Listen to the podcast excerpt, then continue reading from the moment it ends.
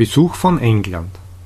Vor einem Monat war ich wirklich traurig und habe Shared Talk für die Kommunikation mit Ausländern benutzt, um meine Sprachen zu üben.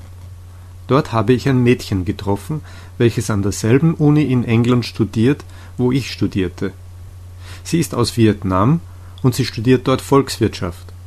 Seit dem Tag, an dem wir uns getroffen haben, schreiben wir einander bei Skype praktisch jeden Tag. Sie ist nett und freundlich. Ich habe beschlossen, nächste Woche nach Bristol zu fahren. Sie hat mir gesagt, dass ich in ihrem Haus schlafen kann. Ich möchte meinen Mitbewohner, der mit mir gelebt hat, und meinen Lehrer, der mich an der Uni Englisch gelehrt hat, besuchen. Sie beide sind wirklich freundliche Menschen, und sie haben mir mit meinem Englisch viel geholfen. Ich plane auch einige Orte zu besuchen, wie zum Beispiel London und Bath. Als ich in England war, habe ich keine Städte besucht. Ich freue mich auf meinen Besuch von England.